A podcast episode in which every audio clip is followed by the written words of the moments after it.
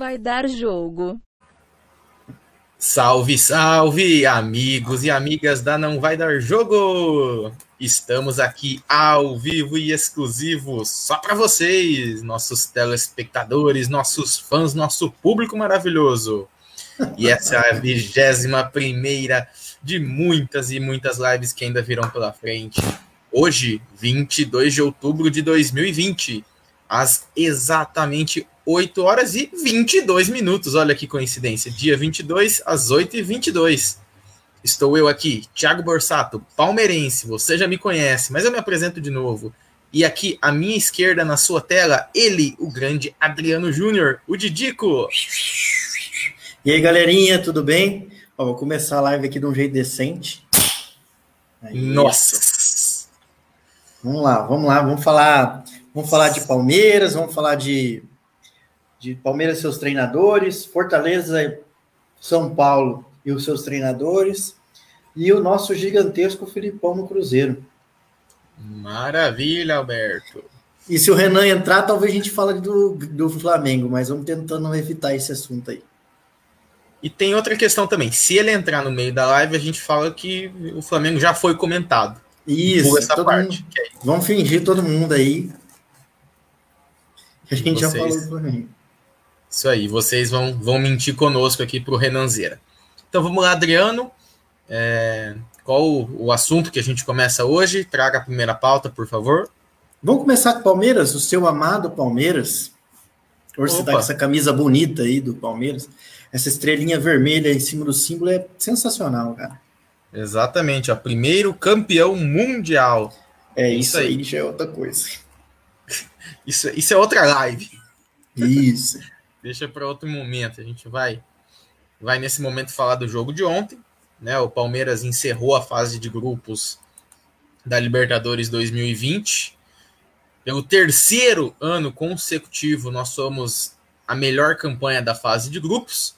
Vocês viram aí durante o dia o meme na página da Não Vai Dar Jogo, né? Que se a Libertadores... Abriu...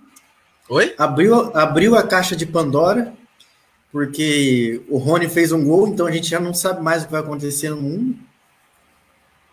Pois é. E o e o Palmeiras aí tricampeão da Libertadores por pontos corridos, igual ao Murici de 2006 a 2008, também tricampeão pelo São Paulo do Campeonato Brasileiro.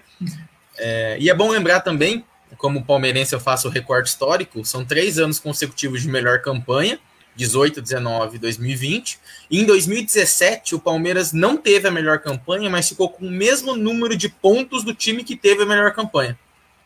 Então, por muito pouco, a gente não é tetra da Libertadores dos pontos corridos. E o que isso significa? Nada, porque quem chega na final é o River, no fim das contas. Mas Palmeiras encerrou sua participação na fase de grupos, um resultado expressivo, um 5 a 0 sobre o Tigre da Argentina que dessa vez voltou para o segundo tempo para jogar. Isso é importante. importante. então não foi só uma meia vitória, igual é aquele título do, do São Paulo da Sul-Americana, aquele meio título, né? Mas isso aí também é assunto para outro momento. O Rony fez um gol, o Adriano falou, na mesma noite que o Ribamar, né? Então, um negócio, alguma coisa estava errada ontem aí. Na mesma semana que o Pablo, na mesma semana que o quase hat-trick do Pablo, né? É, então tem. Vamos, vamos orar, gente. Bateu o joelho no chão. Ah, é, teve gol do Lincoln também. Teve gol do Lincoln. Foi uma noite inspirada dos melhores atacantes do país aí. E agora falando um pouco sério sobre essa partida, até conversando com alguns palmeirenses hoje, o pessoal ficou um pouquinho dividido, alguns ficaram contentes, felizes com o resultado. Na verdade, todos ficaram, né? Mas alguns entenderam que o Palmeiras apresentou alguma melhora mas eu pessoalmente não, não enxerguei tudo isso, não. Tá? É, vejo que a atuação foi fraca. Nossa, Thiago, mas você está falando que foi uma atuação fraca com 5 a 0 A questão é o nível do adversário.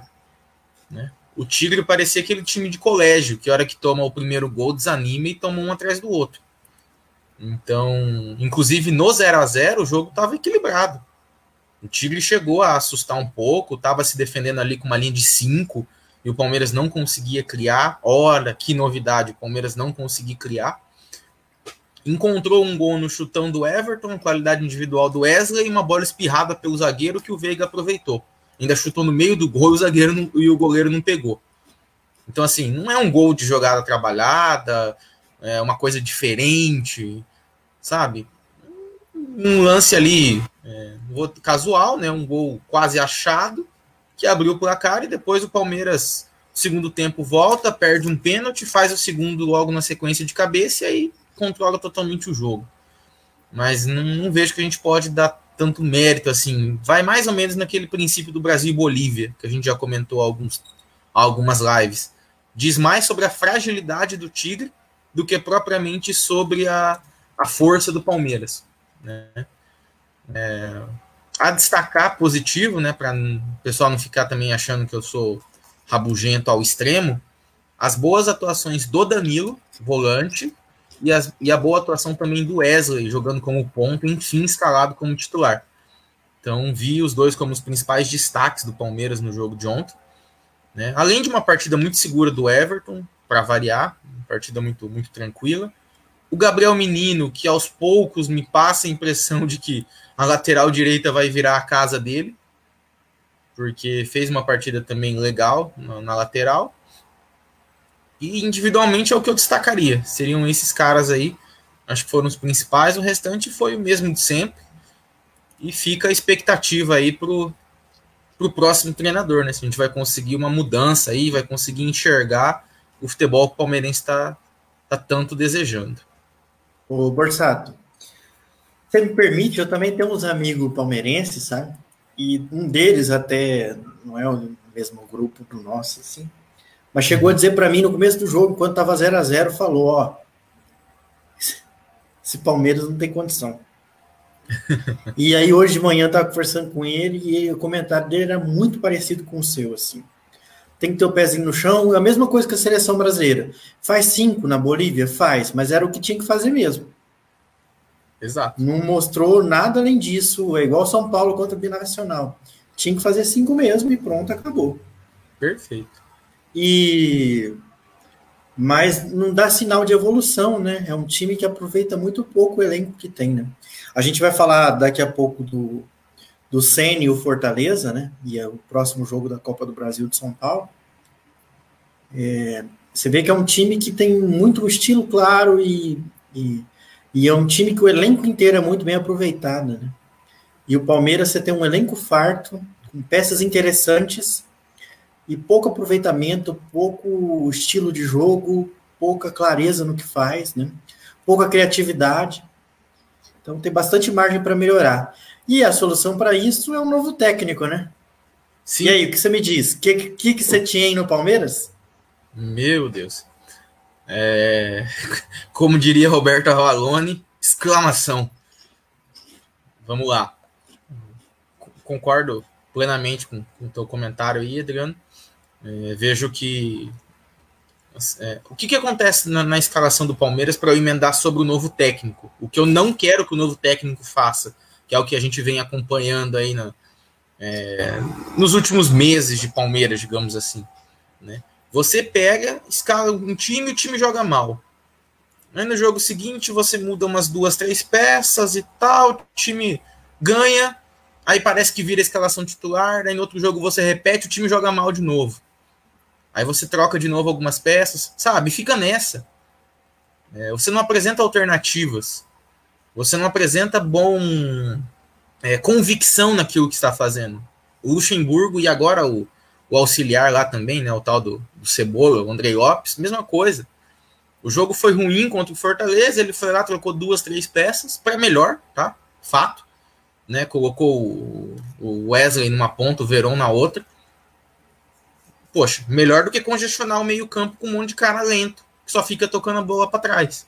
Já que você não tem esquema de jogo nenhum, mete um pontinho de cada lado e joga na correria deles. Chutão do goleiro para lateral e joga na correria deles. Mas continua sem ter grandes possibilidades, né? Continua fraco na, na sua essência. E é isso que o novo técnico precisa agregar, na minha visão. Ele tem que trazer um estilo de jogo claro uma maneira de, de ver futebol como a gente já viu em outros treinadores, né? A gente discutiu muito na live falando sobre o novo técnico do Palmeiras, que foi exclusiva para isso. A gente falou um pouquinho sobre o Cuca, quando foi treinador do Palmeiras.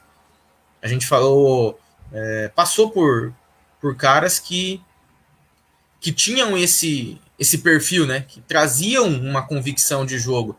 Aproveitando que o nosso colega Renan está entrando aí, é, a gente pode observar, pode observar isso no trabalho do, do, do JJ.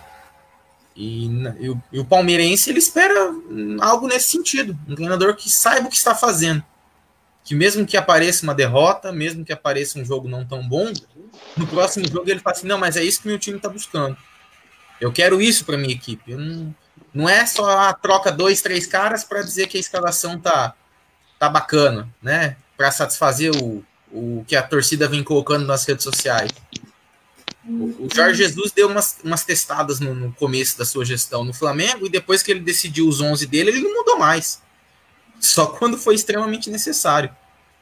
Mas é, é convicção que falta. E aí, falando do nome que você comentou, Adriano, do, começando pelo Setien, já que é a tua, tua indagação, cara, por um lado seria engraçado, né? Imaginar que o cara que começou a temporada do Barcelona terminou no Palmeiras. Eu não consigo nem fazer uma analogia sobre isso na, se a gente pensar, por exemplo, numa carreira de um profissional, sei lá, como nós aqui, como engenheiro. Você começou no, na Petrobras e terminou. Não sei. Terminou não. como eu aqui, no LinkedIn. Terminou não, mentira, mentira, mentira. Você não, terminou fazendo. Você terminou fazendo marketing, marketing digital. É, foi fazer EAD, marketing digital EAD. Não, brincadeira. Amamos vocês que fazem marketing digital. Foi mal, gente, desculpa aí. Mas é, é um tipo de coisa diferente. E tem uma questão também de patamar salarial, né? Não precisamos nem discutir isso. O pior salário de um técnico do Barcelona é 50 vezes o que o Palmeiras pode pagar. Só se o tal do Cetim realmente quiser um, um desafio que Deus fale. Mas eu, eu gosto. Não, antes disso, Renan, eu sei que você quer entrar aí, você vai dar suas boas-vindas e beleza, mas só quero chamar vocês para uma argumentação. Toda vez que a gente vê um técnico novo e com, fazendo um bom trabalho, tipo esses do Brasil mesmo, o Thiago Nunes, né, o Sene, você vê lá o Miguel Angel Ramírez, né? O próprio Domi, né? A gente fala, ah, mas eu quero ver primeiro um trabalho deles num time grande, para a gente ver se é tudo aquilo mesmo. Sim. O que, que você tinha em ter um trabalho num time grande? e não é bom. Meu. Então, eu não sei se vale a pena contratar o que, que você tinha, sabe? Mas, boa noite, pessoal. Tô aqui. Tô boa com a camisa do Neymar do Café Pilão, porque hoje eu tava sem camisa do Flamengo. Tô... é... A gente saiu da cerveja pro café em 10 minutos de live. Nossa, não é jabá, tá? é... Boa noite, pessoal. Tô aqui só para fazer uma ponta. O dia hoje tá meio difícil. Dentro de alguns minutos eu vou ter que desaparecer. Mas entrando na conversa de vocês, então hoje nem vou falar de Flamengo. Vocês já falaram de Flamengo, né? Como vocês estavam combinando, achando que eu não estava assistindo essa palhaçada aqui que tá acontecendo. Cadê os amigos de casa para comentar? Eles têm que participar da mentira também, caramba. Vocês acham que, eu, que eu, a audiência caiu em 30%? Por quê? Porque eu saí de, de, de audiência e fazer é, Mas, enfim, o que, que você tinha no, que passou pelo Barcelona e veio terminar a temporada no Palmeiras? O, o que é de se. O que é impressionante não é ele sair de lá e vir para cá. O que é impressionante é o fato de que ele estava lá, né? Ele entrou no Barcelona mentindo no currículo, fez, levou o Barcelona a, a, primeira temporada sem títulos desde 2008 e se despediu tomando 8 a 2 do Bayern. Então é, é, é difícil de se explicar o que, que ele estava fazendo no Barcelona e é um pouco mais difícil de se explicar o que, que o Palmeiras está pensando em entrar de um cara desse. Eu é, eu queria fazer uma pergunta pro, pro Borsato, como nosso Nossa. representante palmeirense. É, o, me fugiu o nome do interino do Palmeiras, que tá comandando. André Lopes. Obrigado. ele teve pedindo essa semana que a diretoria e a torcida, quando encontrasse um novo treinador, que pelo amor de Deus dê tempo para ele trabalhar. Diante do cenário do Palmeiras hoje, quanto tempo um técnico tem até fazer a coisa andar? Em quanto tempo a torcida vai perder a paciência com o próximo técnico se o trabalho não chegar acontecendo? Isso quem perguntou foi um flamenguista, hein? ah, não, não foi uma pergunta que... retórica com um tomzinho de ironia. Foi uma pergunta sincera. Eu acho que todos acho que é os times do Brasil têm que repensar isso. Aspecto. Não, acho que é bem tranquilo nesse aspecto, cara. Eu acho que até uns dois a três jogos dá para dar para ele, assim, para mostrar alguma coisa.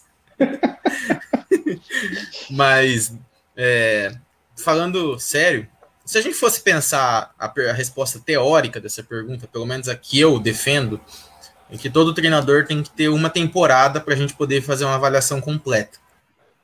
Né? Desde os times mais fracos que ele jogou, os times mais fortes. Calma, Adriano, calma, eu vou concluir. É, e a gente poder passar por uma temporada e no final dela olhar para trás e ver o que, que ficou, o que, que não ficou, o que, que aquele cara conquistou e o que, que não. Porque depois de um tempo, não existe mais um, uma, não vai haver mais uma avaliação distorcida, sabe? Por, por aquele fragmento de temporada que o treinador pegou. Vou dar o exemplo do Thiago Nunes. Hoje, eu não sei se o Thiago Nunes é um grande treinador que teve uma passagem ruim pelo Corinthians ou um péssimo treinador que teve uma boa passagem pelo Atlético. Porque nenhum dos dois trabalhos a gente conseguiu avaliar nessa amplitude que eu estou falando. Né? De poder. De, ó, o Corinthians, ah, foi um mau trabalho? Foi. Mas ele não terminou. E outra, ele nem começou direito, teve parada, teve isso, teve aquilo. Então você não consegue fazer uma avaliação concreta. Agora, mas usando como... essa lógica, o Luxemburgo deveria estar no Palmeiras até agora e até fevereiro. Para uma avaliação Na... completa, sim. Sim. Na ah, prática, então beleza.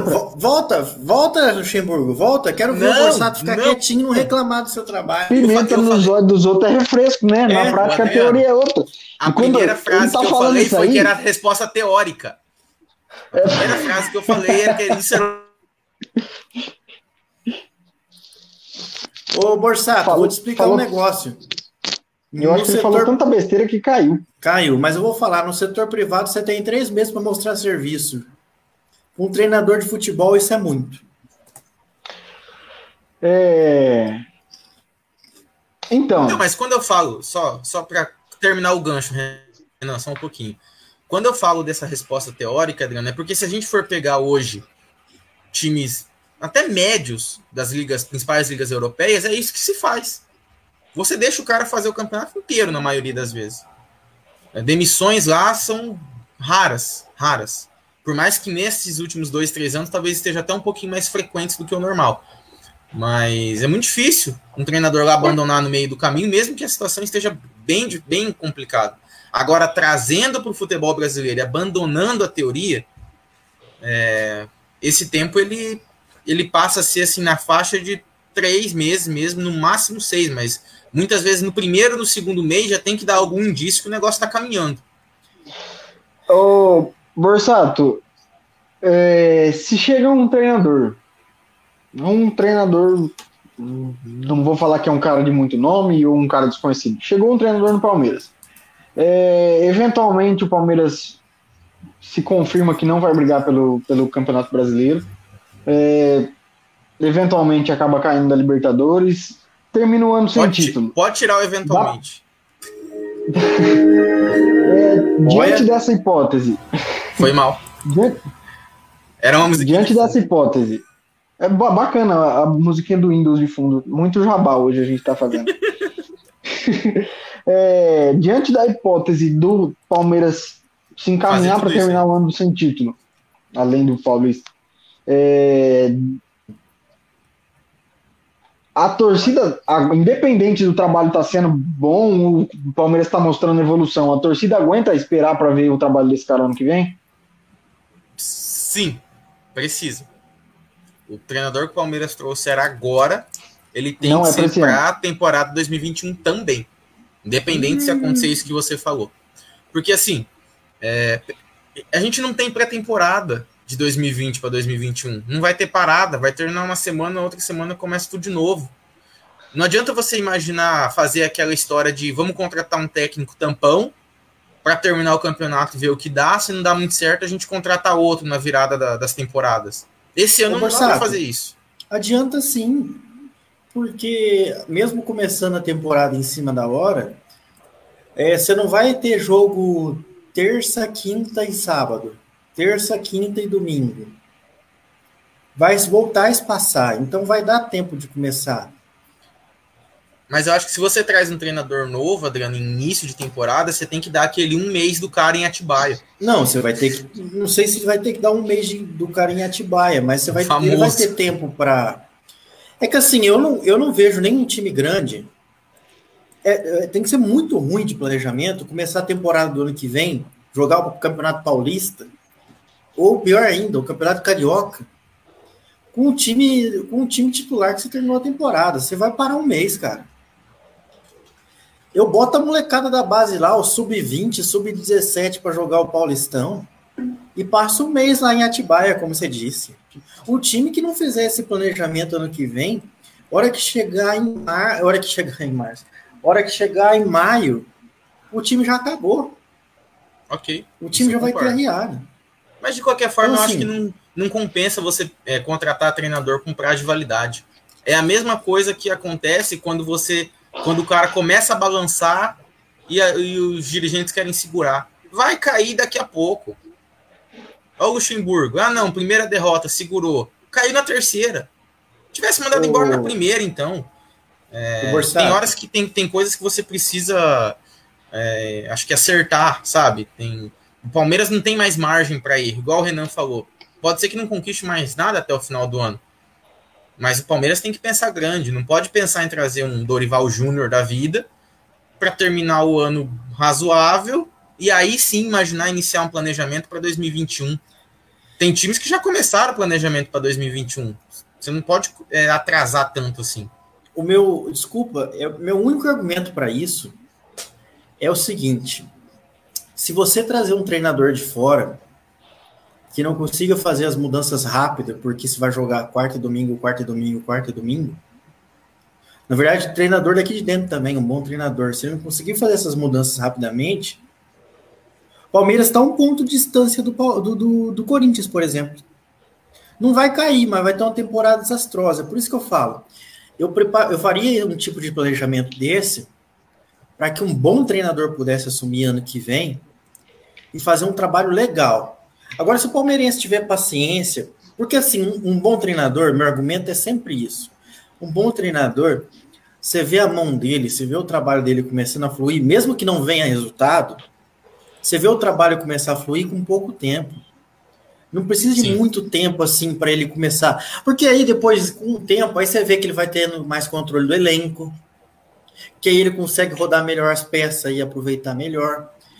Mas, no geral, o bom treinador, você começa a ver as coisas andando. Por exemplo, no Luxemburgo, você não viu nenhuma evolução em seis meses, sei lá, desde o começo do ano. O Luxemburgo, para mim, fazia todo sentido mandar ele embora. Porque eu tenho certeza, se o Tottenham tivesse contratado ele, teria mandado embora. Se o Manchester City tivesse contratado, teria mandado embora. Se o Barcelona tivesse contratado, teria mandado embora, porque o time não evolui. Ele fica amarrado. É o mesmo erro sempre. É o mesmo erro sempre. Então, eu acho que se um treinador pegar o Palmeiras e a torcida tiver paciência, por exemplo, de perder uns três jogos seguidos logo de cara, por exemplo, vamos dizer que um cenário não o ideal. Cuca perdeu.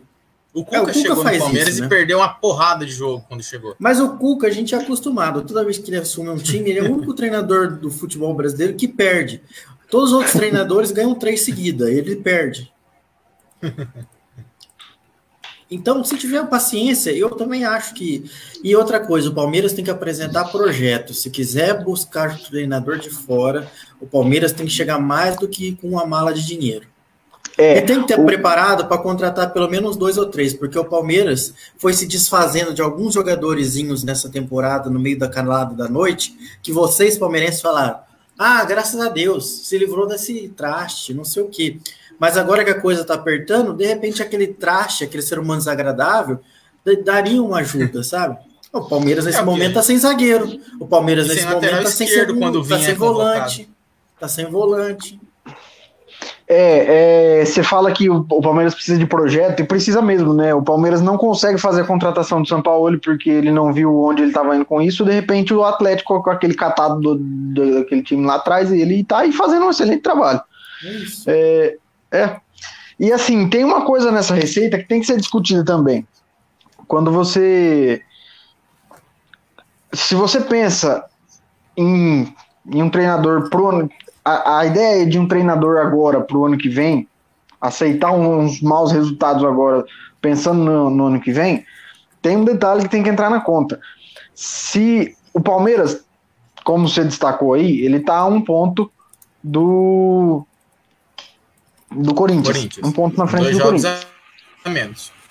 E pelo momento que cada um vive, o Corinthians subindo e o Palmeiras São descendo. sete pontos. É... Só que não. Mas, dependente disso, se o Palmeiras, pensando num cenário de que é, ah, é, o, é o melhor, a melhor campanha da fase de grupos pela 16 vez consecutiva na, na, Libertadores, mas não é, na minha opinião, um time que chega como favorito para disputar a Libertadores. É um time que tem grandíssimas chances de, perder, de acabar eventualmente sendo eliminado na Libertadores e na Copa do Brasil pro, o, o caminho mais curto para um time como o Palmeiras chegar na Libertadores do ano que vem esse ano teria que ser o Campeonato Brasileiro. A gente chama de Copa do Brasil de caminho mais curto, mas o time que tem o Palmeiras era para estar tá ali no, G, no G5 esse ano. Então, assim, se o Palmeiras não acaba sendo eliminado de Copa do Brasil e Libertadores e não consegue fazer uma campanha decente no Campeonato Brasileiro, você trouxe um cara esse ano para o ano que vem, mas ele não vai disputar a, competição mais importante do, do futebol sul-americano. Então eu acho que isso tem que entrar na conta também. Quem, quem chegar tem que fazer o mínimo, que não é muito, para colocar o time pelo menos na pré-Libertadores ano que vem. Então, mas aí, o Renan, por exemplo, nas Copas, o treinador novo que entrar vai dar tempo dele fazer alguma coisa, porque ele vai ter um jogo desses daí decisivo daqui para frente, um por mês. Por exemplo, a semifinal da Copa do Brasil é em dezembro. A final é lá para janeiro, fevereiro. Então dá tempo dele se preparando. E assim, o time do Palmeiras, se você não errar muito, você vai garantir uma vaguinha na Libertadores. Você tem que ser muito ruim para não garantir uma vaguinha na Libertadores. É o, o que eu é falo, é o Dorival Júnior tá garante mas a questão é que hoje o Palmeiras já está um degrau dessa, dessas primeiras posições, né? Então não é só fazer mais aquela campanha mediana de G6, é recuperar a distância antes. Ó, oh, tá a três pontos da zona de rebaixamento. Ó, oh, quando você estava falando do Corinthians, eu dei uma olhada.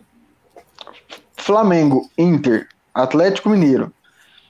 E por mais que o momento não seja bom, São Paulo, esses quatro times vão terminar o ano no G6. Então, assim, na verdade, não, tá, não é um, um caminho tão simples. O campeonato tem um nível ruim, Exato. até pelas circunstâncias que, que estão acontecendo. É, é, um campeonato de nível baixo. Mas você tem quatro times lá que estão garantidos lá em cima. Então, você já reduziu um pouquinho dessas vagas aí.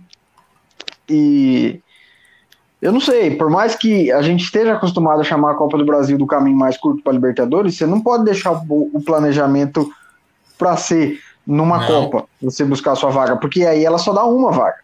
Eu e... acho que esse negócio da Copa do Brasil, depois que juntou com os times da, da Libertadores, já Deixou de ser, né? não é mais o caminho mais curto. Não, eu até argumentei desse jeito, porque a diretoria do Palmeiras contratou o Filipão no retrasado para ganhar Copas. O que não faz sentido nenhum. Não.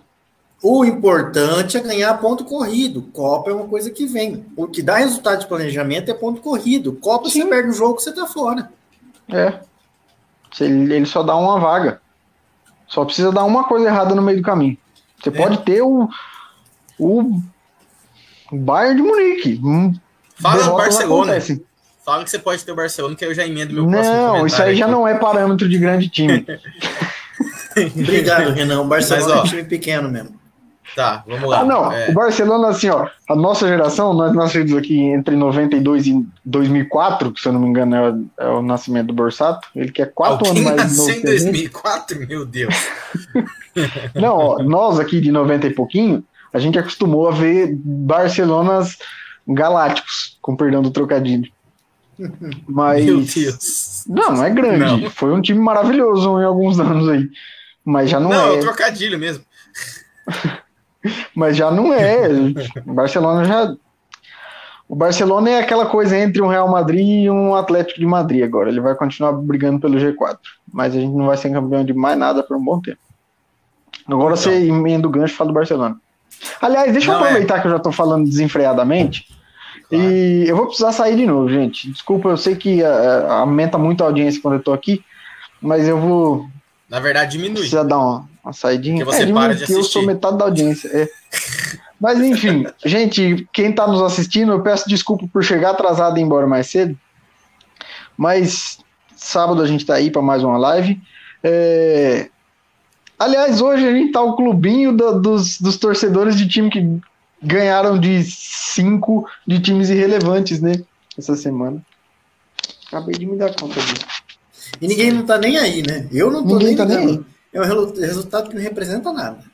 E isso só ressalta os, os feedbacks que a Não Vai Dar Jogo vem recebendo em off, que nós somos torcedores muito exigentes e muito chatos com os nossos times.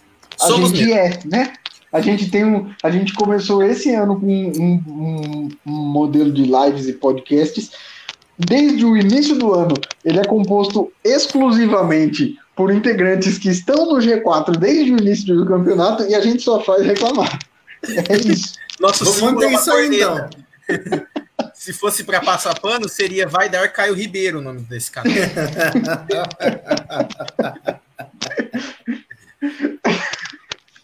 Assunto, assuntos que a gente prefere não abordar. Não, não, só foi isso daí. Mas, é, Mas você é um bananão, Caio. ó, é, eu queria falar um pouquinho do- dos, dos nomes. Ah, você já vai, Renan, mesmo? Eu vou, não, eu vou sim. Gente, Tá bom. beijo no hoje não de mais. vocês. Até... Oi? Não volta mais hoje? Não sei, de repente, mas eu não vou Quanto foi o prometer jogo do nada. Flamengo ontem, por favor? Hã? Quanto foi o jogo do Oi? Flamengo ontem? 3x1 for Wiley do Lincoln. Gols de Lincoln. Gols de Lincoln. Ah, tá, ó. É Resenha rapidinho. Gols de Lincoln, é, Bruno Henrique e E o zagueirão lá? nos últimos quatro jogos do Flamengo saiu quatro gols de zagueiro de quatro zagueiros diferentes. Gustavo Henrique, Léo Pereira, Natan e Tuller. O Tá Flamengo agora sabe bater escanteio. O Flamengo sabe bater escanteio. Eu tô emocionado. Ó, o Próximo Flamengo jogo. Tem, o Flamengo tem jogada ensaiada sem ter tempo para treinar. Isso é impressionante. E o próximo verdade. jogo tem gol de Rodrigo Caio. Eu tenho que fazer a live Nunca Critiquei de uma galera do Flamengo aí também, tá? Mas isso, aí vai levar uns minutos. Mas eu tô eufórico, porque o último cara que cobrou um escanteio certo no, no, no Flamengo foi o Petkovic, e agora tem isso de volta. Ó, e tem um adendo interessante do Flamengo. Os caras falavam que o 5 a 0 do Del Valle era terra arrasada. O Flamengo termina a primeira fase com 15 pontos em 6 jogos, ou seja, 5 vitórias e uma derrota. Nossa Aquela. senhora. Foi, Inclusive, né? última derrota do Flamengo. A partir daquilo foram nove jogos, sete vitórias e dois empates. E eu tô falando isso da minha cabeça. Então, se você aí, telespectador, pesquisar e eu tiver errado, desculpa, mas é, é- foi a última derrota. Beleza. Eu só Ei. queria fazer essa participação porque ninguém mais ia saber Ó, o resultado desse jogo. E Renan, antes ninguém disso. Renan. Não, mas eu, eu acompanhei um pouco desse jogo. Fica quieto. O Domi animadíssimo na beira do gramado. Tô adorando o novo nova perfil psicológico do Domi. Vai ser campeão de tudo ano que vem. Esse ano não, mas ano que vem vai. Por isso, que eu, eu- por isso que eu quero fazer a minha live Nunca Critiquei, porque a gente tem que ser coerente. Criticou, tem que manter. Mas ele não tá sendo coerente com a personalidade dele. Esse que tá eu gosto. Esse É, Domenech é fake. Domenech fragmentado. Ele baixou Demon Tools e. Ah, nada não, deixa eu ficar quieto. É, Gente, um beijo no coração de vocês e até a próxima. Na próxima live, hoje eu falei 30 segundos do Flamengo, então é acumulativo. Eu vou ter 40 minutos na próxima. Não, na Beijo no passada você já falou 40, já deu. Segundos. Abração, Renan. Valeu a participação. Alô? Tchau, tchau. Tchau, tchau. Tchau. Essa foi a participação do nosso correspondente especial direto do Rio de Janeiro, Renan Sainz Lobato. Começou a chover lá no Rio de Janeiro, ele precisou pegar sua capa de chuva e abandonar nossa live de hoje. É, agradecer os comentários aí do nosso colega Pedro Milani. Quando o Renan falava, ele falou que o Renan estava falando a verdade, que o Palmeiras está Não, mas ele falou sobre mim. Oi? Também. Ele falou é, sobre, verdade. Ele falou quando vocês mim. dois falavam. Perfeito. Não, ele falou sobre mim mesmo. Eu quero tá falar. Tá bom, quando é você falava. Ok. Porque ele falou, tá sem time depois. Ele falou que a hora que eu mostrei na, na do Renan, ele estava falando sobre mim. Maravilha. É... Abraço, Pedro Milani. Indo nesse, nesse gancho. Eu durmo sempre aí, com quentinho. Meu Deus. Sabe por que, que eu durmo sempre quentinho, Borsato? Eu tenho medo de perguntar. Por quê? Porque eu tô, porque eu tô sempre coberto de razão.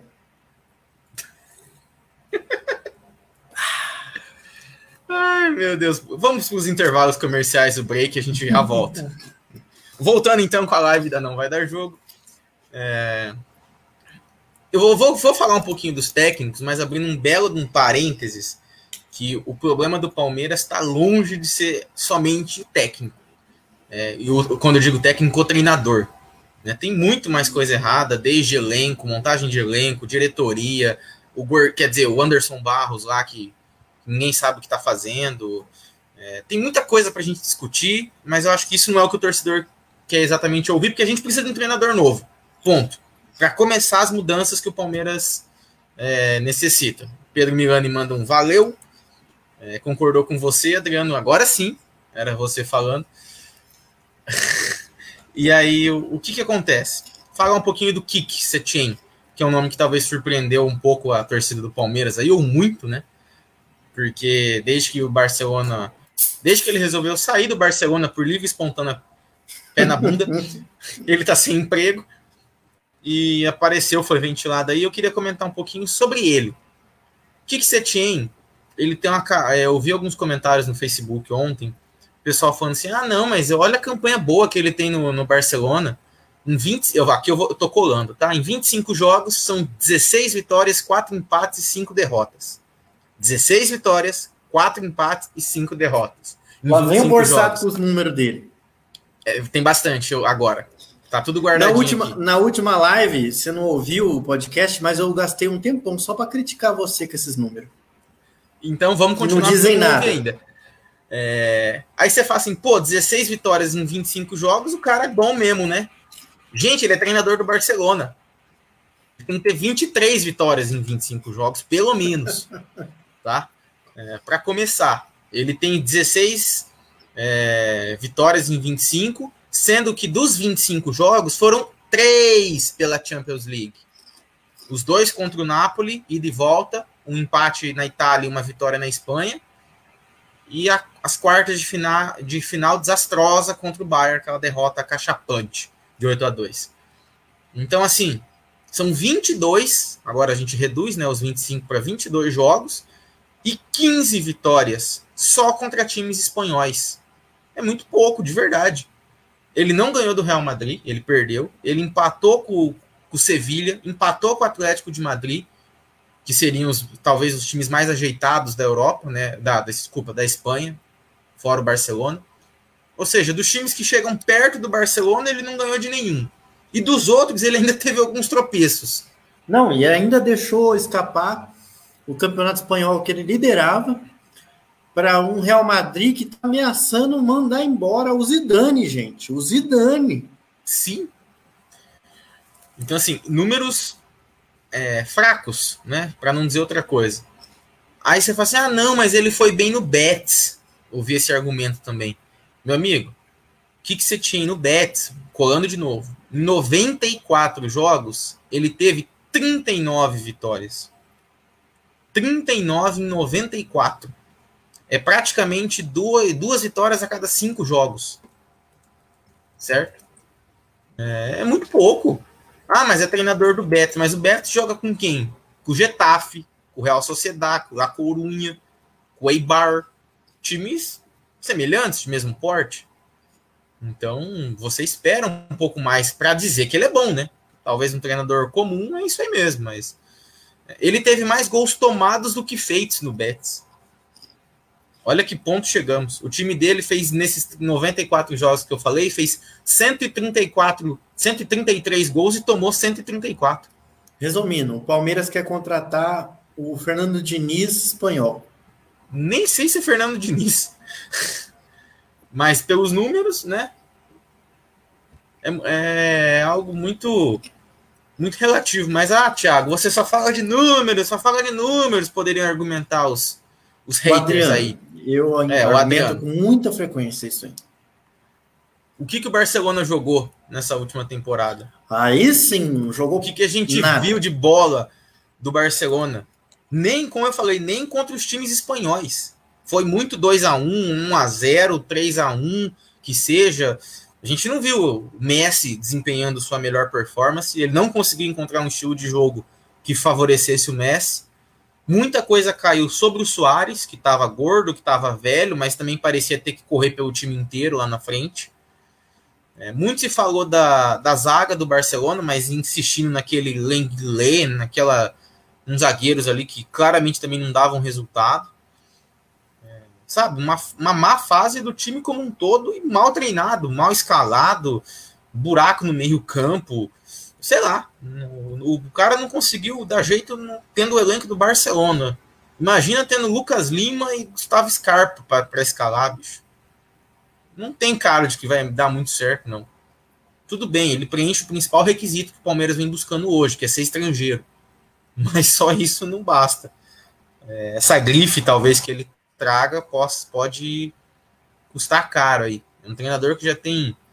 Do, do, em termos de aproveitamento, ele foi a exceção do, do cara que substituiu o Tito Villanova, que, que ficou doente, né? E veio um cara que substituiu por algum tempinho. Mas desde o Frank Rijkaard, que é o técnico lá de 2003 do Barcelona, o aproveitamento do Barcelona não era tão baixo com o treinador quanto foi com o Kik Setien. A gente tá falando de muitos e muitos anos. Né? Todos os que passaram entre ele e o Rijkaard tiveram aproveitamentos é, superiores. Até aqueles que foram muito criticados. Até o, como que é, o Gerardo Martino, né? Que passou super rápido lá, conquistou mais pontos do que o Kik Setien. Então, não, não é um nome que empolga, não. Tá? É, pelo menos não a mim. Não sei o que o pessoal de casa pensa aí. Se tiver alguém que queira acrescentar alguma coisa, comentar alguma coisa. Se o Adriano também quiser trazer um, um adendo aí para ressaltar do, desse nome que surgiu. Não, eu só. Eu também não tenho mais nada a dizer. O que eu tinha para dizer eu já disse lá no começo. Né? Faz 40 minutos que a gente está falando do Palmeiras. Uhul. Mas o que eu queria perguntar é, é hoje na internet estava bombando a torcida do Palmeiras clamando pelo Heinz. Borsato, explica isso aí. E outra coisa, se não vem o Heinz, vem quem? Ou o Setien? Quem vem? Quem vem? Conta aí para nós. Cara, o, o, Palmeiras ele faz uma estratégia de contratar técnico que ele foca em um cara até tomar um não.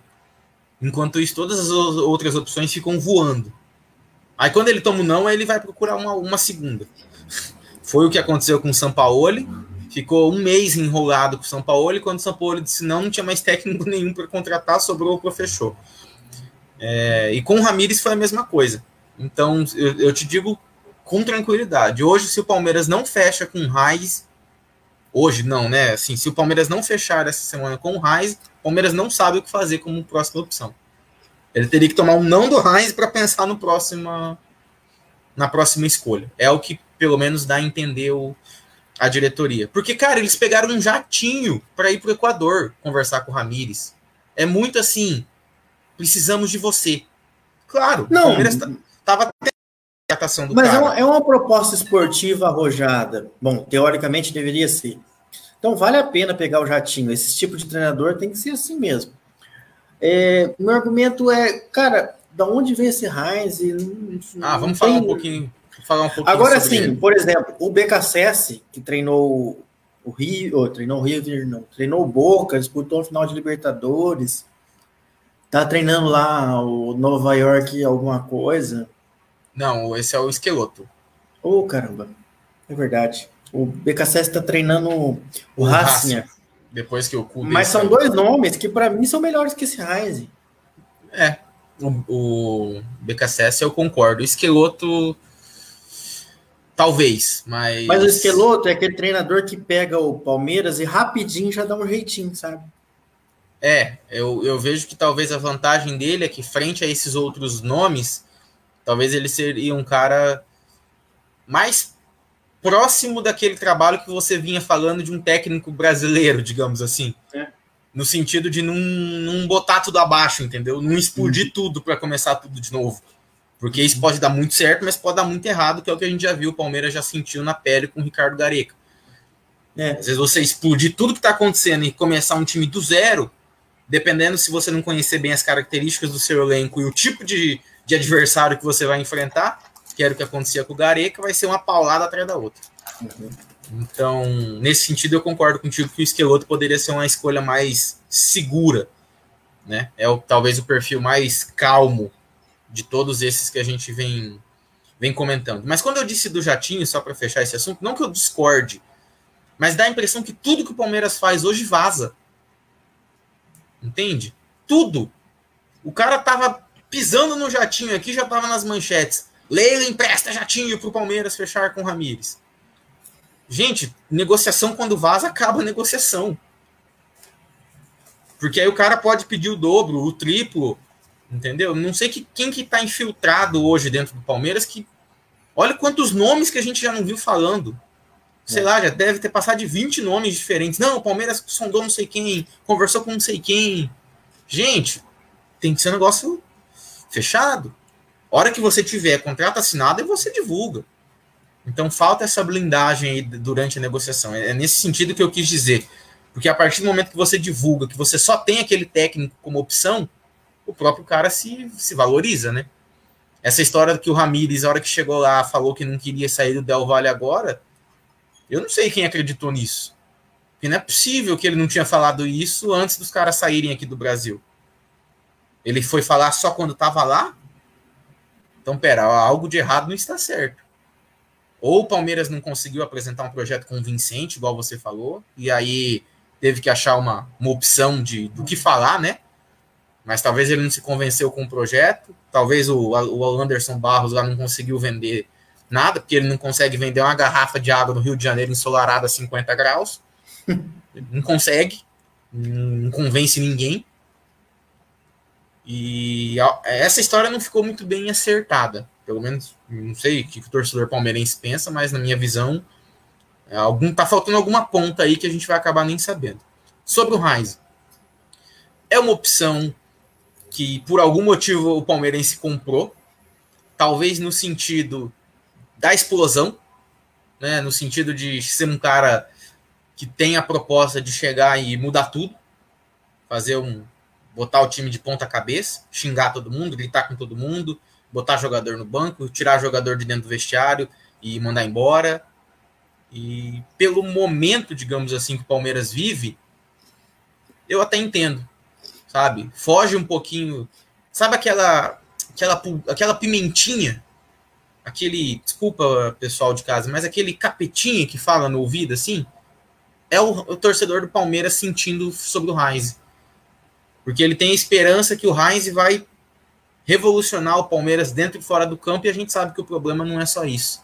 Porque você tem duas alternativas. Ou você dá carta branca total para o Heinz, e aí você corre o risco de acontecer qualquer coisa inclusive coisas muito boas, mas outras talvez nem tanto.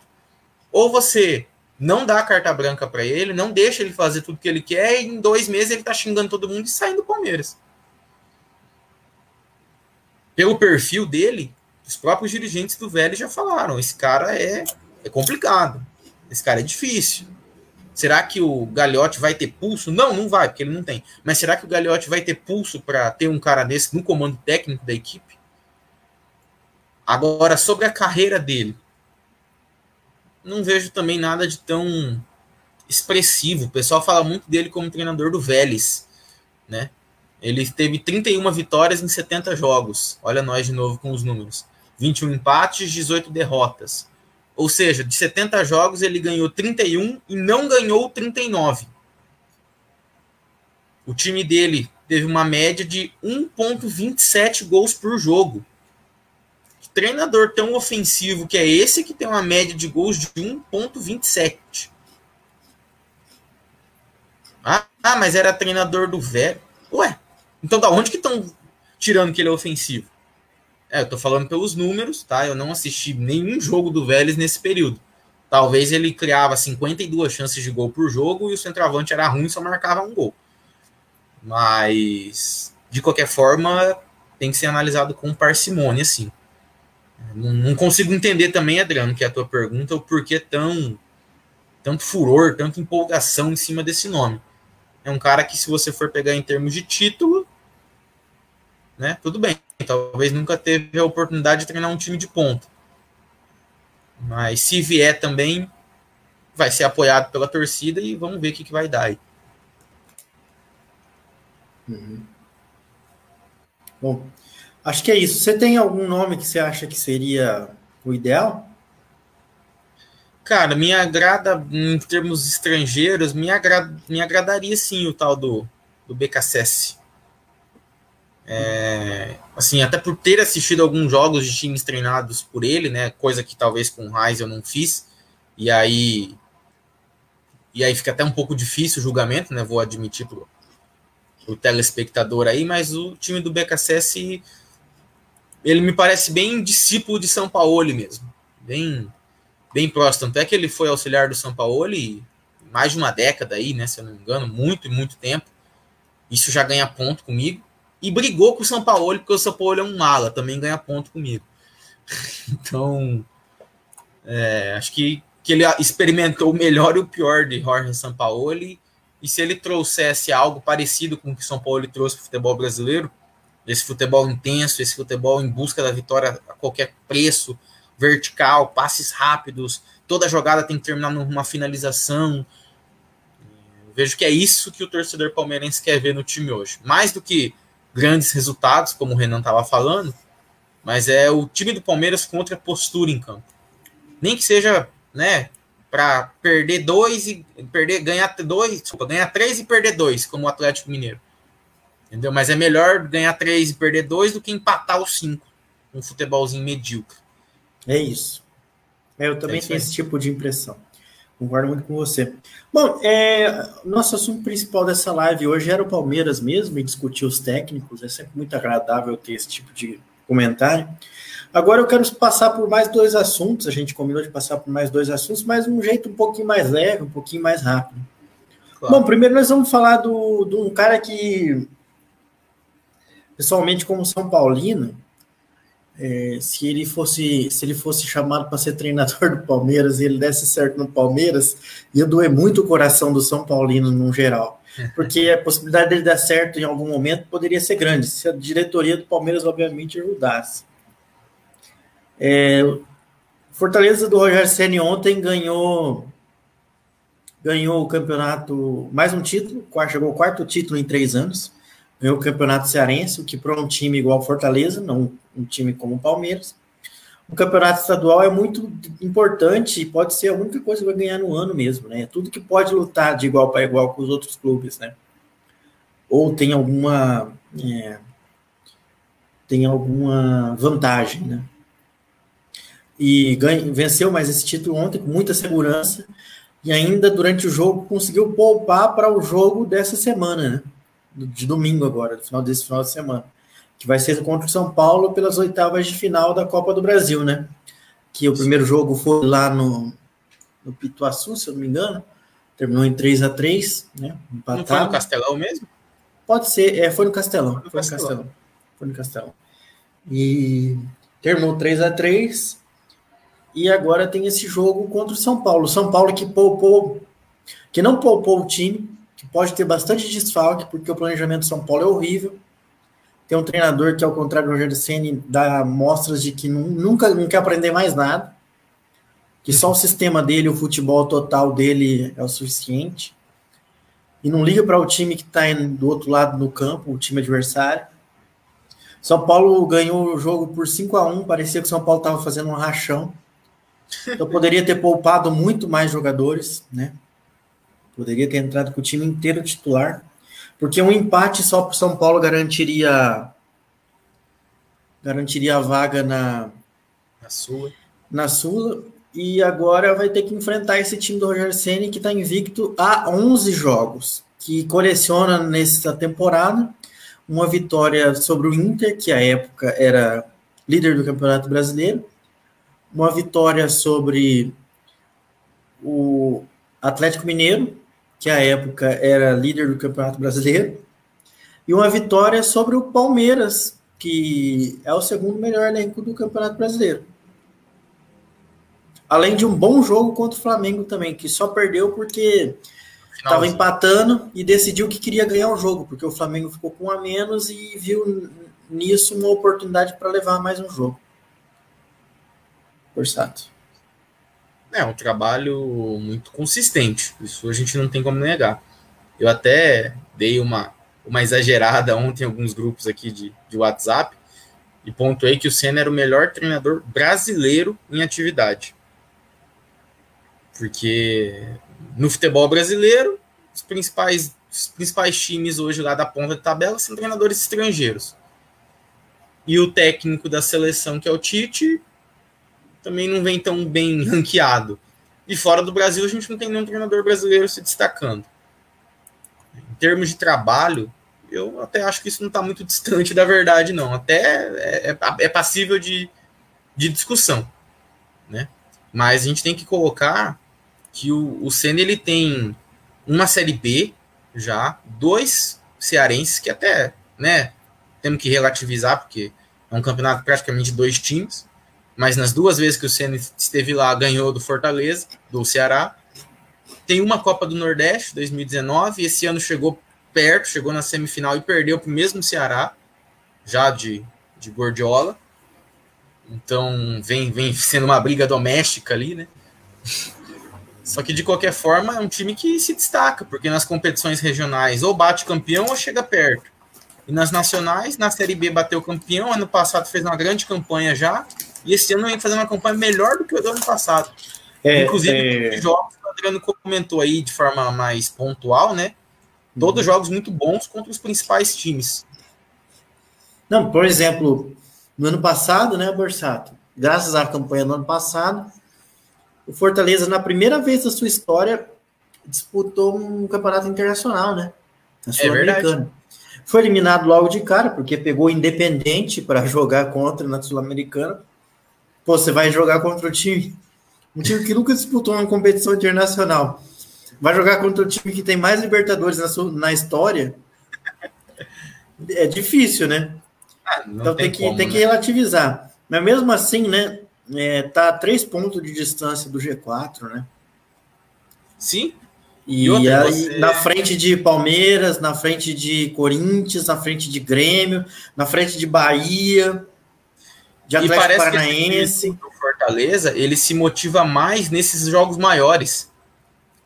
Porque eu, vi, eu lembro de ter assistido um pedaço de Fortaleza 0, Atlético Goianiense 0, que era um jogo que cinco a cada cinco apostadores do bolão cravariam Fortaleza, que vinha de vitória, se eu não me engano, sobre o Galo. E o Fortaleza não conseguiu produzir praticamente nada, empatou o jogo feio em casa.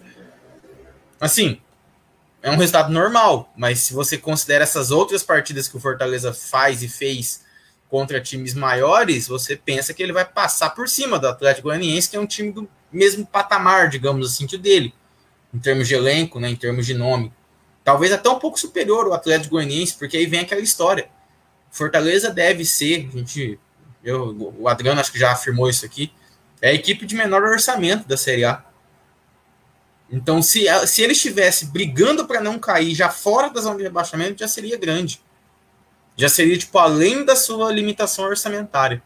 Agora, sétimo lugar do campeonato, a três pontos do G4, é muita coisa, meu amigo. Rogério Senna, a estatística estava mostrando, acho que eram 62% de aproveitamento, quase, como técnico Fortaleza, eu tinha visto hoje. No Brasileirão então, tá com 50, que é o que importa para valer, né? É, e se você pegar ainda desses jogos, a maior parte em competição nacional.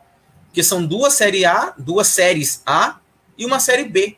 Né? O Rogério Senna só não treinou num pedacinho lá da série A do ano passado, quando ele deu uma, pegou um avião errado para Minas lá e acabou voltando para o Ceará rapidão. Mas acontece, itinerário estava com problema lá e ele pegou o avião, pegou o bonde errado. Quando viu, já estava em Minas.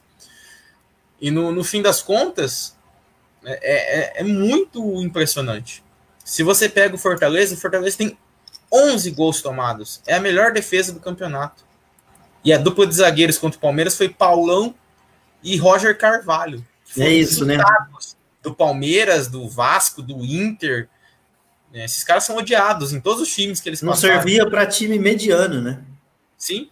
Se é a melhor defesa. E não é culpa deles se é a melhor defesa. É sistema de jogo. Porque eles são zagueiros ruins. Mas eles não ficam expostos. O zagueiro só é ruim quando ele precisa dar o mano a mano, quando ele precisa dar cara a tapa contra o atacante. Aí você percebe a fragilidade dele. Agora, você se protege bem, né? Eu tava olhando os números esses dias e eles têm duas duplas de laterais. As duas duplas funcionam. As duas duplas têm é, bons números de, de ajuda no ataque, sabe? E se eu não me engano, as, os quatro jogadores já marcaram gol ou, ou deram assistência, os quatro. Sabe, é um time que na bola parada é muito bom, porque tem, tem gente específica que treina para a bola parada. Pô, você vê um time que tem investimento minúsculo, tem a menor tem a menor é, contrato de TV, é, tem um salário que é, tem uma folha salarial inteira que é quase parecida com a do Daniel Alves, só com o salário do Daniel Alves. É um time que em campo ele se cerca de possibilidades, né? Você não é. vê o Fortaleza repetindo o tipo de gol, é. digamos assim. Faz gol de escanteio, faz gol de, de toque de bola, faz gol de chute de fora da área, faz de gol de cabeça, de contra-ataque, propondo o jogo. É. é um time que tem variações tem variações. Eu até brinquei com o pessoal que o. Aí eu forcei um pouquinho, mas talvez, né? Que o Rogério era o técnico do Hexa. Só a CBF precisa decidir se é em 2022 já ou se vai deixar para 2026. É, eu acho que aí você exagerou, mesmo sendo. For, forçou um pouquinho, né? Cenista, você exagerou.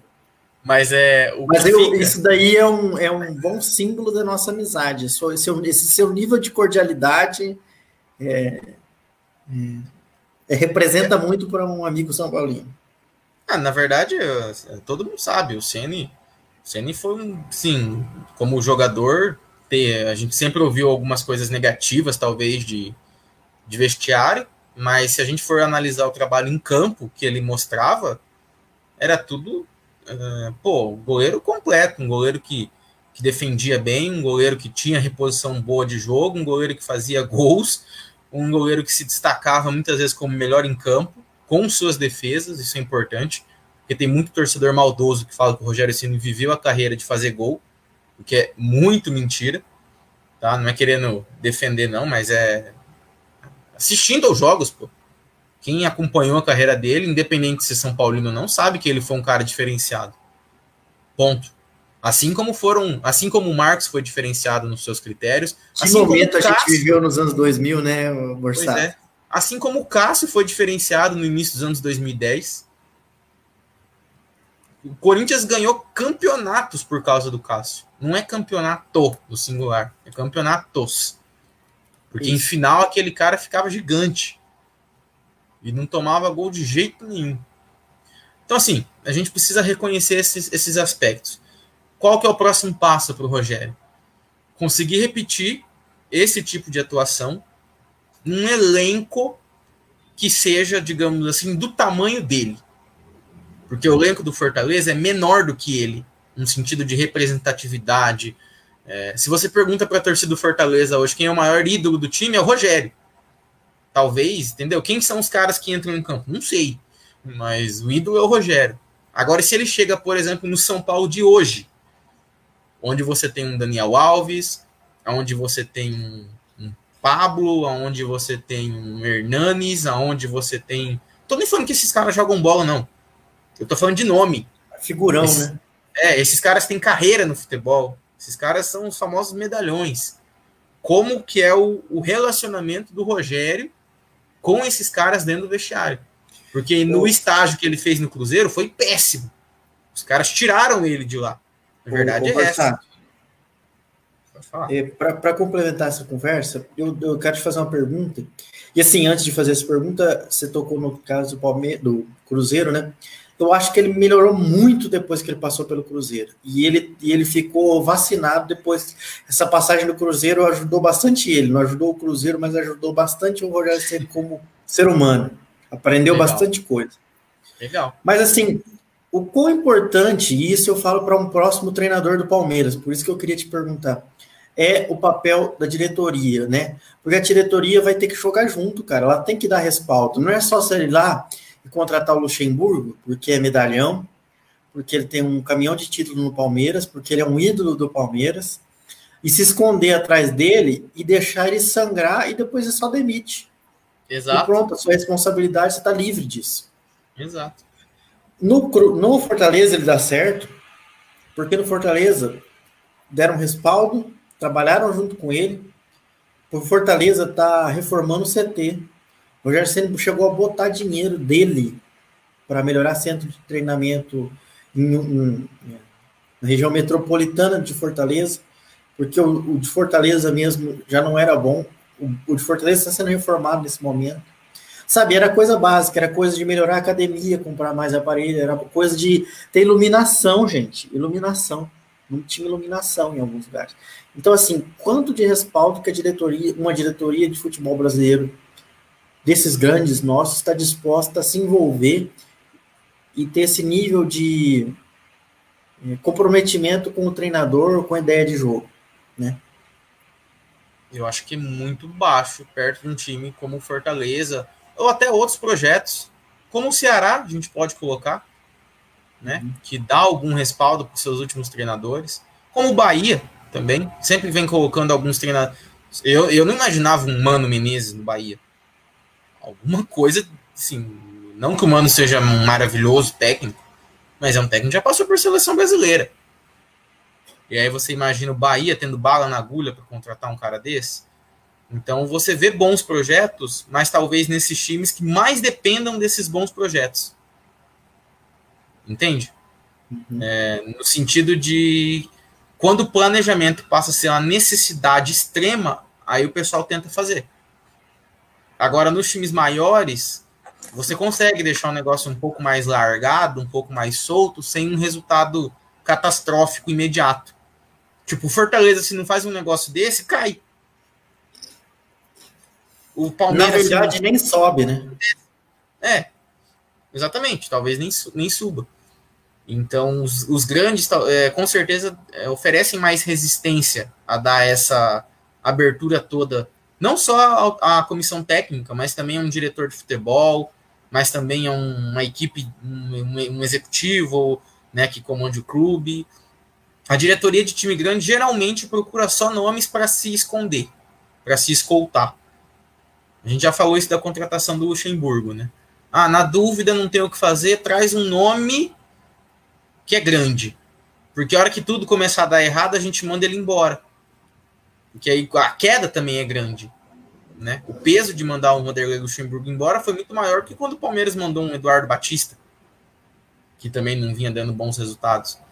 Que você cria um, né? Não, é o Luxemburgo, gente não sei quantos mil títulos, mas o negócio a gente teve que mandá-lo embora. Que medida extrema!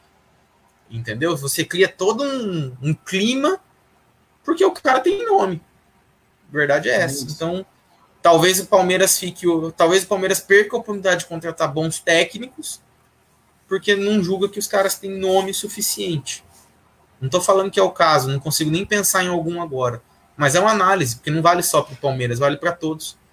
Às vezes você tem um treinador dando bandeira, né, pintando ali no cenário nacional, às vezes até na tua categoria de base, você vê que ele é um cara diferenciado, só que você não pode dar uma chance para ele, porque se der uma crise, o nome dele não vai segurar o rojão, vai cair em você, diretor do time, presidente do time. Que foi o que aconteceu, por exemplo, com o Rogério no São Paulo. Ah, mas o Rogério tem nome no São Paulo. O Rogério tinha nome como jogador. Mas como treinador, a primeira coisa que fizeram quando, quando os resultados não vieram, não, o Rogério não sabe treinar, não. Como, como técnico, ele é um ótimo goleiro. Falou, Rogério, vai procurar teu caminho. Ah, o presidente do, do São Paulo chegou a dizer, o presidente do São Paulo que usou o Rogério Senna para se, se eleger, chegou a dizer um momento, ah, o maior ídolo do São Paulo é o Raí, naquela coisa, naquele, naquele deboche de que o, Rogério Ceni não tinha tanta representatividade. E o cara vendeu o elenco do São Paulo duas vezes com o Rogério Ceni. O Rogério Ceni que gastou 300 mil para montar um elenco. O São Paulo com, com esses dois últimos treinadores aí, que ficaram mais tempo, o Diniz e o Dorival Júnior, gastou mais de 100 milhões. São Paulo é o time que mais gastou dinheiro para montar time nos últimos dois anos. É, a maior contratação da história é o Pablo, já com toda essa turma que está aí agora. Bem-vindo ao clube, Rogério, meu amigo. O Rogério Ceni fizeram 200 milhões vendendo jogador. Pois é, e muitos jogadores que, se não foi a primeira oportunidade com ele, foi ele que firmou os caras no time. Sim. Alguns foi, inclusive, a primeira chance, mas muitos uhum. também foram jogadores que já estavam no elenco ali, mas ele encontrou uma posição, ele deu uma, né? Achou um. Ah, só para lembrar o São Paulino, né? É, esse Brenner aí que tem mais gol em 20 jogos do que o Pablo na temporada passada inteira. Esse Brenner aí foi o Rogério Ceni que achou ele lá, porque o São Paulo não tinha nem centroavante. Talvez até tenha queimado umas fases da carreira dele, né? Porque pegou muito jovem, mas foi o Rogério Ceni que achou ele. Pois é. Mas de qualquer forma eu fico bem curioso, tá? Esse próximo trabalho do Ceni pós Fortaleza vai dizer muita coisa. Né? É, e, e, eu torço, agora, de novo, como mais como brasileiro, como é, espectador, como consumidor de futebol, digamos assim, para que a carreira dele decole. Nós estamos precisando de novos técnicos, de novos nomes para o futebol brasileiro como um todo. Olha, eu, eu falo por essa busca pelo que o Palmeiras vem fazendo, que talvez eu não tinha me tocado. Gente, a gente não tem mais treinador no futebol brasileiro, digamos assim, que chega para resolver. Porque você pega aqueles nomes mais tarimbados, aqueles caras mais experientes, eles já estão, digamos assim, talvez passaram do ponto. Já ficaram né, experientes demais. Não que eles não possam se reciclar, não que eles não possam melhorar. Mas o último trabalho do Luxemburgo foi ruim. Os últimos trabalhos do Abelão foram ruins. É, você pega aqueles, sabe, aqueles nomes que talvez há 10 anos, 15 anos a gente falava como os grandes caras. O Murici se largou o futebol. E parece que daqueles nomes lá não se vê mais nada. Do, na outra ponta, você tem treinadores muito jovens que não conseguiram fazer dois, três trabalhos bons, assim, que talvez tenha uma outra coisa legal na carreira, mas um monte de fracasso, um monte de problema, né? A nova geração, que é a, o pessoal que estuda, o pessoal que fala bonito, terceiro terço do campo, aquela coisa toda, mas que também, né? Ah, não, vou chamar um aqui para resolver o problema. Não tem. Não tem. O Corinthians fez um esforço danado para contratar o Wagner Mancini que estava no Atlético Goianiense. Assim, onde você imagina que o Corinthians, numa fase ruim, num momento crítico da sua história, quem é o salvador da pátria? O treinador do Atlético Goianiense. Triste, né? Então, sei lá, parece que a gente, sinceramente, não, não sei onde, o que, que aconteceu com os treinadores, onde que foram parar. A gente só vem buscando treinador de fora, treinador de fora, e isso vem, isso vai tapar buraco. São Paulo, Kudê, é, Jorge Jesus, agora Domenech. Tem outros exemplos aí. Né, o Vasco trouxe um que ninguém conhecia. Isso, tá, isso só tá e, e, o Pinto e o Pinto endureceu ontem pro, pro Corinthians. Meu Deus, meu Deus, nem passamos das 10 ainda. Eu sabia que ia ter alguma coisa. É, fez, fez jogo duro. Entrou firme, mas no próximo jogo ele vai ter que que, que mexer na frente e atrás. Dá para ficar uma hora, tá? Falando Forte abraço para o Sapinto. mas agora, falando sério, quando a nossa solução virou só técnico estrangeiro, é porque a gente está escondendo um problema maior. A gente não está conseguindo mais formar treinador aqui nesse país. E eu não tá? ligo de ter 20 treinadores na Série A é, estrangeiros. O problema é que a gente, por ser o país do futebol, não conseguir formar treinador de qualidade é uma coisa muito triste, né? Pois é, pois é, a gente não tem. É o que eu falei, a gente não tem mais nome surgindo. A gente não, não, não vê muita. Se, desses nomes todos, quem que você fala assim, não, esse é um treinador já consolidado, que já fez vários bons trabalhos, né? Claro, treinador do Brasil a gente sabe que roda todos os times. Né? Uma hora tá aqui, no ano seguinte tá no outro. Isso é, é, é do futebol, da cultura do futebol, e isso parece que não vai mudar. A gente já discutiu um pouco isso aqui atrás sobre a teoria de dar tempo para o cara trabalhar e a prática de precisar de resultado para amanhã. Só que o que, que acontece? Eu, pensa, quem que é? Hoje eu consigo pensar, sei lá, o nome do Cuca. Um bom trabalho no Botafogo, um bom trabalho no Palmeiras, mais ou menos no São Paulo da segunda passagem, a primeira passagem foi boa. É, agora um trabalho razoável no Santos, um trabalho bem arroz com feijão, digamos assim, com a garotada do Santos. É, talvez seja o melhor treinador, fora o Rogério Senna, o melhor, o melhor trabalho brasileiro. E talvez seja o cara que, se você pegar dos últimos 10 anos, 15 anos, 10 anos, vamos colocar esse fragmento, seja o cara com melhores trabalhos em quantidade e qualidade. Porque você vai rodar o restante, vai ter um ano muito bom, por exemplo, e outros trabalhos pífios.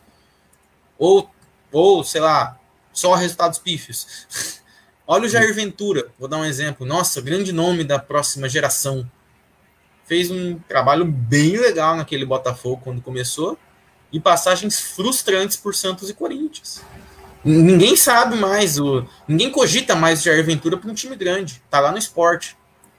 Desculpa, Começou bem, esporte, mas já tá um desastre, né? É, exato. Alguns jogos, joguinhos bons no começo, agora tá em queda livre de novo. Já são quatro derrotas seguidas. Resumindo, padrão todo técnico brasileiro. É. E aí você vai rodando, rodando nos times, é o que eu falei, você não. E, ah, tá. E agora a gente vai. A gente já vai tirar o treinador do Boca, vai tirar o do Independente, o do Racing, o do Vélez. O... Daqui a pouco a gente vai estar buscando o treinador do Defensa e Justiça. Treinador do, sabe? Vai acabar, bicho. Do mesma, da mesma forma que. E vale para a gente falar para jogador brincando, né? Que se era bom, tava na Europa. Vale para treinador também, muitas vezes. Essa escola argentina e tal, os caras que são bons mesmo, talvez já estejam na Europa.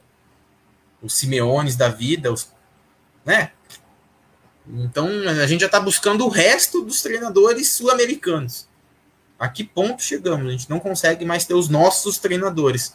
E a gente reclamava numa época que a gente tinha Abelão, Murici, Parreira, é... me ajuda aí, Adriano, outros nomes, Felipão, Felipe, Felipe Scolari, né?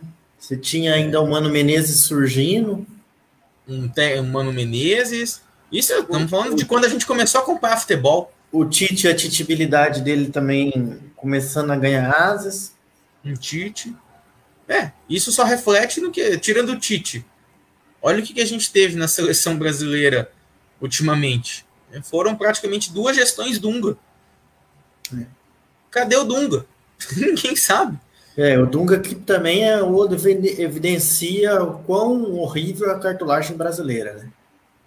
E falando em cartolagem, meu caro, e treinador de futebol, vamos falar do vamos falar do Cruzeiro, que por obra da cartolagem foi parar na Série B, corre risco de parar na Série B mas também por obra da cartolagem e do necessidade louca do Filipão de treinar um time sem nenhuma é, sem nenhum motivo aparente para fazer isso, né? Foi parar lá no Cruzeiro. E na estreia dele ganhou a primeira. e vai, vai daqui, vai dali, vamos ver no que vai dar isso, né? Saudade do Filipão, Borsato? cara, como treinador, ele é um, foi um ótimo palmeirense nessa última passagem, nesse final. Não, brincadeira. O Felipão ele tem uma história grandiosa, a gente não pode discutir. Né? Se ele tivesse parado, talvez de 2012 para trás, a gente se lembraria dele como um dos maiores treinadores da história do futebol brasileiro. Olha, eu vou dizer um negócio: se eu fosse palmeirense, eu brigaria com qualquer um pelo Felipão. Sim, sim. O, o Felipão, ele, é, como eu falei, ele se ele em 2012, se eu olhar para trás, ele tinha inúmeros títulos com o Palmeiras e com a seleção. Uhum. E teve seus percalços, teve seus resultados ruins, mas ele foi o cara que, que elevou o Palmeiras a outros patamares quando, quando treinou a equipe. Porque muita gente faz a comparação dele com o Luxemburgo, né? De qual teria sido melhor aí da, da história recente, já que o Palmeiras, nos últimos 46 anos, se eu não me engano, pasmem, só ganhou títulos com esses dois, a não ser um com o Cuca e um com o Marcelo Oliveira. Mas fora isso, é tudo é, Luxemburgo e Felipão. Então, desses dois, pessoal, né, o palmeirense muitas vezes fica na briga ali e tal, só que o Luxemburgo sempre teve carta branca e dinheiro na mão, né, para montar seus times. E o Felipão foi campeão no, no escolarismo, literalmente. E da mesma forma com a seleção brasileira, né? Talvez a Copa de 2002, em termos. O Brasil tinha muitos destaques individuais, mas era um time coletivamente dificílimo de bater. Então, nesse aspecto, acho que o Felipão tem, tem muita história, sim. Eu também, né, nesses grupos de WhatsApp aí que eu tava brincando, tava falando há pouco lá, eu mandei um texto que eu tinha lido sobre. falando do Felipão e como esses treinadores, às vezes, até citava o Lucha também, às vezes querem botar o seu grande nome a perder, digamos assim, sabe? Colocar em risco a sua carreira, os seus títulos, a sua posição de vencedores por novos trabalhos que aparentemente não vão dar em nada. Aí mandei no grupo de palmeirenses aqui e fui esquartejado, né?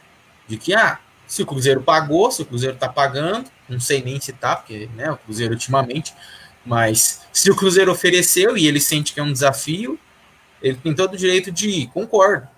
Mas eu também concordo no ponto de vista do cara que escreveu o texto porque não, não se vê exatamente a necessidade né, para a carreira dele. Ô Borsato, é pelo motivo oposto disso que o que o, talvez o Miguel Angel Ramírez não venha para o Palmeiras e o São Paulo não tenha vindo também, né?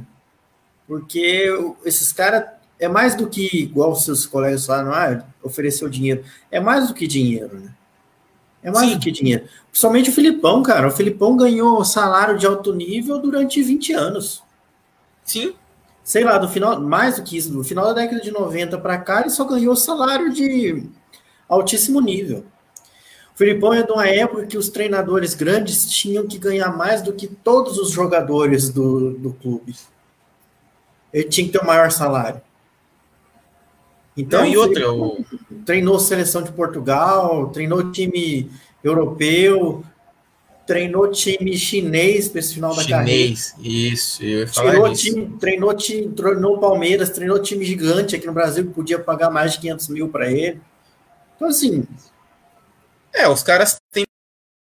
Ok, eu concordo. Eles até falaram, é, esses meus colegas argumentaram exatamente isso. E eu não, de nenhuma forma, tiro a razão.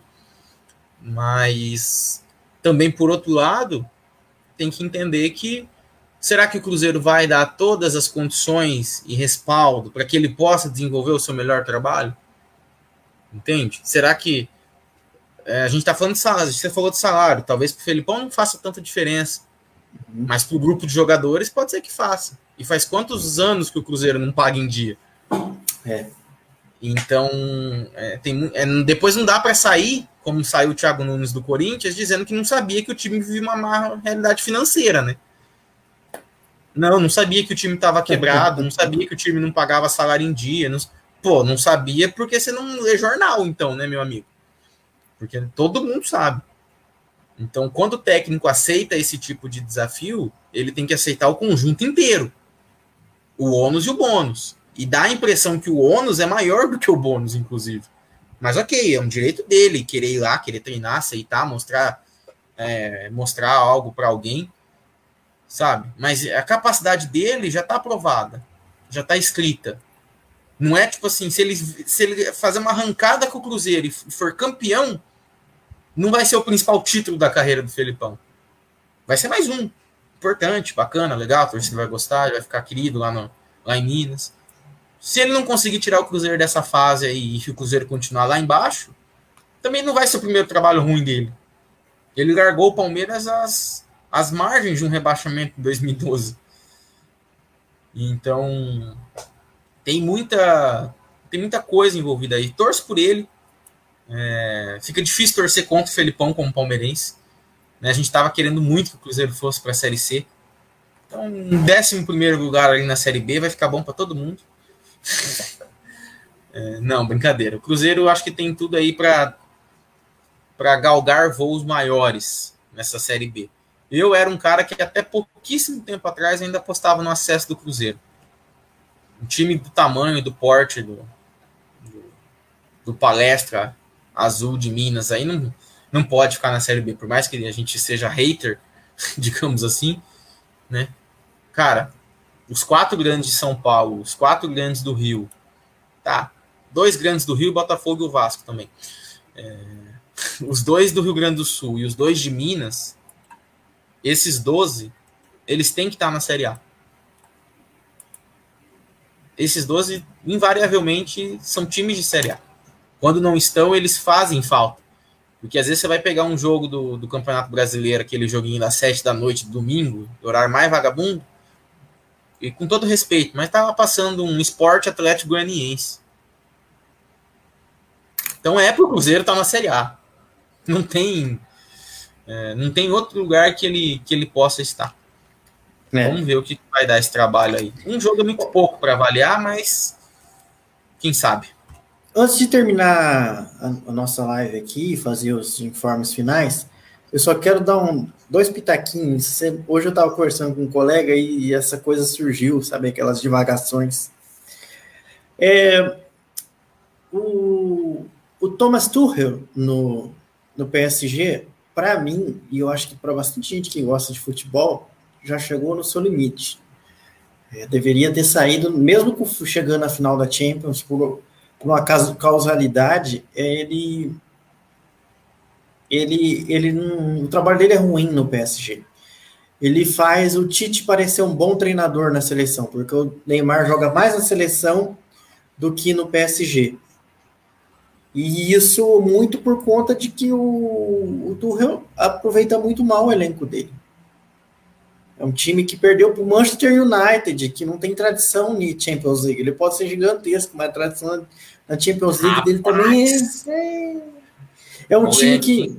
Não, e é um time também, o Borsato, que tá igual São Paulo, não ganha faz. Yeah, isso eu concordo. O último título dele foi a Sul-Americana da Europa, no mesmo ano que o São Paulo, 2012, 2013, eu acho que eles. Então, assim, tá naquela mesma fase ali, chata ali, e, e, e o, o, PSG chegou na final no ano passado, passou vergonha essa semana com, com, com o Manchester. E aí, esse meu amigo palmeirense falou, cara, no lugar desse tour, se tivesse o Filipão e tivesse no, botado ele para começar a temporada e liberasse para ele contratar um centroavante filho da mãe, tipo o Soares que ficou livre no mercado, o PSG tinha sido um rolo compressor. Ele ia arrumar a zaga, deixar bem arrumadinha, colocar um primeiro volante, que é aquele falso terceiro zagueiro do Filipão, que todo mundo gosta, Edmilson, saudade ia botar o, o Soares lá na frente para ser tipo um Oséias, como é que é? Um, como é que é aquele do um Jardel para bater cabeça lá na frente lá. E aí deixa o Neymar e o Mbappé solto lá. O, o Soares não ia ter que nem voltar para marcar. Esse time ia estar tá fazendo mais do que esse time do Tuchel. Felipão no PSG. Ao vivo para vocês, amigos do Fica aí esse pensamento aí. Tá certo. Aproveitar que você abordou a Champions. Não, é... não fala dela, não. Vamos deixar para sábado. É. É. Ah, tá bom. Tá. O... Então, podemos encerrar, né? Podemos. Ah, antes da gente encerrar, eu só quero falar como é que tá o nosso, pla... nosso placar de palpites Palpites é, atualizado, né, da última live. Hoje não vai ter palpite, a gente vai deixar tudo para sábado. Bom, em primeiro lugar vem o Renan com 28 pontos. Em segundo lugar vem o Borsato, bem perto, com 27. Eu completando o pódio com 23. Caio com 12. E Lucas Curione com 10. Fica aí a nossa tabela de classificação. Já estão os jogos da, da segunda-feira? Já, segunda já, já estão. Ah, que todo bonito. Mundo, todo mundo errou os dois. todo mundo errou todos. Que que é verdade, né? Deu Bahia e o que que deu Leeds e Wolves que eu não vi? É, deu Wolves. Meu Deus. Gente, a gente tá pior nos palpites que a gente, internacionais do que nos nossos aqui. Tipo assim, a gente colocou para tentar aumentar a nossa média, porque você vê, a gente só colocou jogo fácil. Colocou o jogo do Tottenham em casa e a gente errou. colocou jogo Mas foi por um triz que a gente errou. Né? E a gente errou. Meu Deus do céu. É sacanagem. Então a gente fala da Champions no final de semana? Vamos falar da Champions no final de semana, que eu quero um tempinho, né? Tem bastante jogo legal, né? É, então, teve muita coisa legal essa semana. Eu não assisti muito, mas eu, pelo menos, alguns gols ali eu vi. E acho que tem muita coisa interessante. Por quê? Não vou falar de nenhum jogo em específico, mas é porque o futebol europeu está meio estranho desde a volta da pandemia. É. Como um todo. Os campeonatos nacionais estão estranhos. O Milan é líder, pasmem. O, hoje, inclusive, na Europa League estava ganhando. Terminou aí ganhando um jogo fazendo goleano, eu acho. Então, a gente está tendo um. Uma, uma, sei lá, um reequilíbrio. Não é bem um reequilíbrio a palavra certa, mas deu a impressão que deu uma bagunçada tão certinho, tão organizado o futebol europeu, dá a impressão que essa reviravolta da. Talvez as coisas lá estejam tão, são, sejam tão bem planejadinhas, assim, detalhezinho, que a hora que furou o planejamento, ninguém sabe o que fazer. Mas aqui no Brasil eu, não, né? Aqui tanto faz, ninguém planeja nada, voltou a jogar, todo mundo voltou e vamos, vamos embora. Pessoalmente, tô achando mais divertido essas bagunças. Tá Liverpool tá tomando legal. sete, é, City tomando cinco. Tá muito massa. Não, Real perdendo em casa pro Shakhtar, né? é isso é daí, é, isso daí é interessante, hein? Vamos Mas demitir gente... mais treinador desse, desse, nesse não vai dar jogo, hein? Vamos. Falando, agora sim, vou encerrar. Eu tenho duas notas aqui, nota de, de encerramento mesmo, só para assuntos que ficaram em, em, pontas soltas aí ao longo da live. Gerson Guzmão não é mais técnico do Operário, Tá? Depois de mais de quatro anos de trabalho, que uma derrota para o Cruzeiro não faz. Perdeu o Cruzeiro vai ganhar de quem, né? Vai ganhar de quem? Foi demitido do operário aqui de Ponta Esqueci Grossa, de do Paraná. É, ele não podia deixar sem comentar esse, essa questão. E uma outra questão interessante, que é essa lá do comecinho da live, deixei anotado aqui também para não esquecer. Né, o pessoal já me criticando aqui no, no WhatsApp, aqui falando que eu falei muito pouco, enalteci pouco a vitória de goleada do Palmeiras ontem, né? Meu amigo, o Campeonato Argentino tem dois grupos de 16 times. O Campeonato Argentino da segunda divisão. E o Tigre é o quinto lugar em um desses grupos. Ou seja, obrigado, o, Tigre é, obrigado. o Tigre é top 10, se a gente for fazer um espelho dos grupos, da segunda divisão argentina. Olha que beleza. Que, que, né? O que, que o torcedor do Palmeiras podia esperar? Se vocês pegarem os números do Binacional, então, vocês vão ver que é a mesma coisa. Eu tava dando uma olhada esses dias. Binacional perdeu de primeiro 6 colocado. pro Sporting Cristal do Peru. É o décimo primeiro colocado no Peruzão. Campeonato peruano. Gente, décimo primeiro do campeonato peruano. Como que São Paulo perdeu para esse time lá no, na casa dos caras? Mas, enfim. Aliás, o último clube, o único clube que tomou gol deles no na Libertadores, na Libertadores né? Foi. Um Foram três que, gols do Binacional. Um clube que sofreu 26 gol, 25 gols na fase de grupo. 25 gols. Deve ter sido maior maior a defesa mais vazada da história da Libertadores. Pois é. Chegar na última rodada brigando com esse time pela Sul-Americana, meu amigo. Acho é que essa nem o Palmeiras sem técnico passava. É, Mas ok. Mas ok.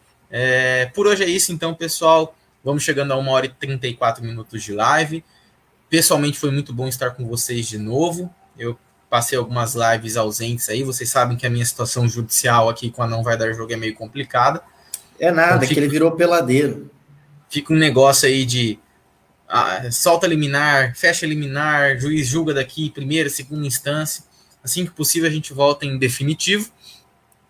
Mas foi muito bom estar com vocês, até porque metade da live foi sobre o Palmeiras, o que a deixa ainda melhor.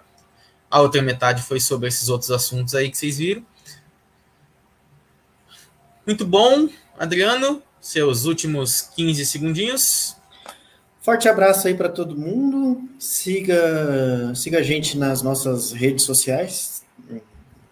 Ouça no, se você não ouviu a live inteira, logo mais, amanhã provavelmente vai estar disponível no Spotify ou no seu tocador predileto de podcast essa live.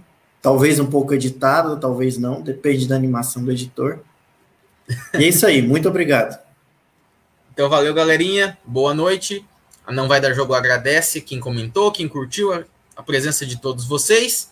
Até sábado, 21h57 da noite, 22 de outubro de 2020. Tchau, tchau! Tchau, tchau!